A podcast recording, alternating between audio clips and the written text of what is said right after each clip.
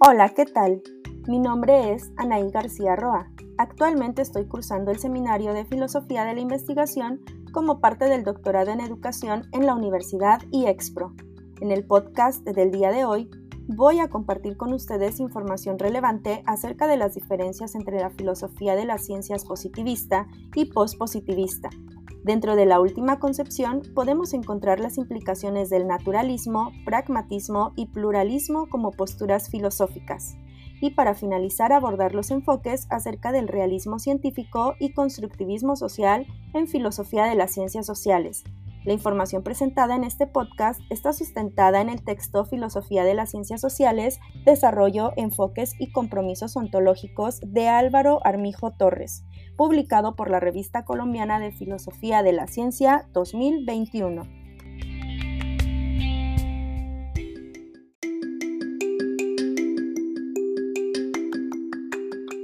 Para iniciar, vamos a identificar algunas diferencias entre positivismo y pospositivismo según Kincaid 2012.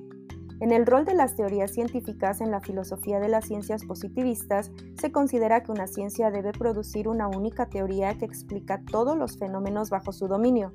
En cambio, en la filosofía de las ciencias pospositivista, se considera que las disciplinas no poseen una teoría uniforme, sino que hay una gran variedad de modelos, experimentos y herramientas que hacen posible llevar a cabo una investigación más específica. En cuanto a las leyes de la naturaleza, la positivista alude a que las teorías se componen de leyes universales y la pospositivista sostiene que las disciplinas no requieren de leyes para su desarrollo. Los conceptos científicos en las ciencias positivistas afirman que el rol de los científicos de las ciencias es clarificar conceptos a partir de las condiciones para su aplicación y la pospositivista menciona que no puede ser a priori y que se deben tomar en cuenta los usos que los mismos científicos asignan a los conceptos de la disciplina estudiada.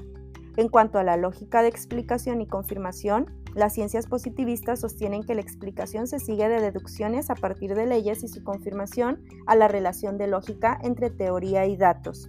Por otro lado, la pospositivista asegura que no siempre es posible un análisis lógico y uniforme de la explicación y confirmación, que en algunas ocasiones es posible que haya una alternancia entre estas. En cuanto a la relación ciencia y filosofía, el positivista nos menciona que son actividades diferentes, mientras que el postpositivista que existe una continuidad y estrecha relación entre ciencia y filosofía de las ciencias. En el enfoque positivista se sostiene que la teoría de los filósofos se encuentra centrada en la búsqueda de los fundamentos del conocimiento científico para acceder a lo cierto o verdadero nos determina como sujetos que deben reflejar aquello que observan y estudian como una copia fiel, cual lo hiciera un espejo. En el enfoque positivista se recurre a la objetividad sin deformar la realidad que se busca representar. Según Cedeño, esta configuración supone que el sujeto es un agente pasivo, contemplativo y perceptivo cuyo papel en la relación cognoscitiva es registrar los estímulos procedentes del exterior. El enfoque postpositivista nos señala que el investigador no se basa rígidamente en teorías, prácticas y métodos, sino que tiene una gran variedad de caminos para llevar a cabo su investigación, sin demeritarla o hacerla menos rígida, sino que tiene oportunidad de trabajar bajo diversas hipótesis en la búsqueda de la verdad. El investigador tiene la oportunidad de interactuar con el objeto de estudio, de observarlo y tomar de él solo aquello que necesita, no todo en la realidad observable es útil, sino solo aquello que posee un significado personal. Acercando estas teorías a nuestro trabajo docente, podemos constatarlo cuando esperamos aplicar un método, teoría o metodología bajo un procedimiento único y verdadero en el que esperamos que nuestros alumnos respondan tal y como lo anhelamos. Esto en la mayoría de las situaciones no es posible, pues algunos van a reaccionar bajo estos parámetros y otros simplemente buscarán caminos diferentes para cumplir o llegar al conocimiento. Es ahí donde a través de nuestra observación, análisis y valoración de los procesos podemos notar que uno u otro enfoque pueden cumplirse. Asimismo, ponemos en marcha nuestra habilidad como investigadores, reconociendo que estamos poco preparados en este ámbito filosófico de la investigación.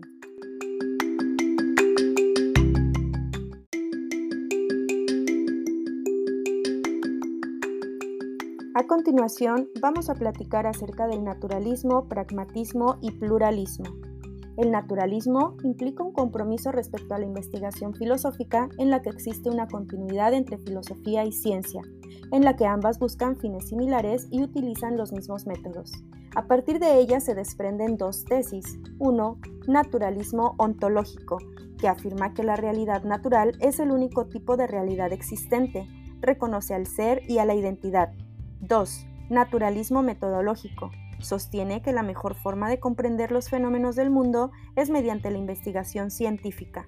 En cuanto al pragmatismo y pluralismo, ambas buscan acercar la filosofía a la investigación empírica, la primera bajo el supuesto de que no es posible filosofar abstrayéndose del mundo, pues somos seres sociales, la segunda a partir del reconocimiento de la realidad y de la investigación de la ciencia. Defienden la reinterpretación de la ciencia como su práctica misma, destacando tres elementos. Uno, dentro de las ciencias conviven variedad de objetos y el éxito de uno puede suponer dejar al otro de lado. 2. Los científicos pueden estudiar el mismo fenómeno, pero cada quien puede hacerlo a través de diversos métodos, procedimientos o explicaciones sin ser necesariamente compatibles. 3. A pesar de la variedad de disciplinas implementadas, es posible seguir hablando de la ciencia en un sentido general. Hablar del pragmatismo y pluralismo es abrirle las puertas a la investigación a partir de la incorporación de los diversos contextos, dando oportunidad de crear instrumentos o estrategias de valoración que permitan el tratamiento de la información y la generación del conocimiento. ¿Cómo se relaciona el realismo científico y el constructivismo social con la filosofía de la investigación en las ciencias sociales? No es una tarea sencilla. En la filosofía de las ciencias, el realismo científico consiste en un compromiso con la verdad del conocimiento científico. En el texto de Armijo se proponen tres niveles de análisis según Chakrabarti. 1. Metafísico, como una realidad investigada por las ciencias independiente de la mente de los seres humanos. 2. Semántico, en donde los verdaderos poseen valor de verdad.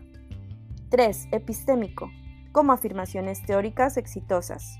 El realismo científico tiene como objetivo describir y explicar los hechos de la realidad sustentado en la aplicación del método científico. Para Sillos, 1999, uno de los aspectos centrales del realismo científico implica tomar partido respecto a la realidad de los inobservables postulados en la investigación científica, es decir, el problema por enfrentar no es respecto a los objetos sociales propios del sentido común, sino a los tipos de inobservables postulados en ciencias sociales, regularidades, efectos y resultados. Para explicar la existencia de inobservables en ciencias sociales, Goldthorpe propone una metáfora, visibilidad y transparencia de los fenómenos sociales, los cuales divide en dos fases, uno, hacerlas visibles y dos, transparentes, con el diseño de análisis y recolección de datos y cómo las regularidades macro son producidas por las acciones de las personas respectivamente. Para Mills, el error de restringir la investigación empírica exclusivamente al uso de datos obtenidos mediante técnicas de muestreo estadístico no reflejan un valor informativo ni contribuye a la investigación social, por lo que considera más pertinente volver al realismo del sentido común con el objetivo de reflejar la verdadera experiencia social. Por otro lado, el constructivismo alude a la relación que mantienen las personas con el mundo, donde aquello que llamamos realidad no es otra cosa que una construcción del conocimiento humano. Así pues, construcción social es todo aquel proceso que se genera conocimiento determinado por factores sociales, lo que conlleva a que se pueden generar resultados diferentes. Por lo tanto, la relación entre realismo científico cuyo compromiso es con la verdad del conocimiento científico y el constructivismo social, quien busca una comprensión de la realidad social a partir del estudio de los significados y las relaciones entre personas, puede radicar en que ambos pretenden llevar a cabo la investigación desde el punto de vista de los diferentes contextos y objetivos planteados por el investigador, es decir, no encasillarse en un solo proceso o método, sino tener la apertura de observar y analizar aquello que le es útil, reconocer límites y replantear su estudio. Muchas gracias por acompañarme. Los espero en el próximo podcast educativo. Les envío un fraternal saludo. Hasta pronto.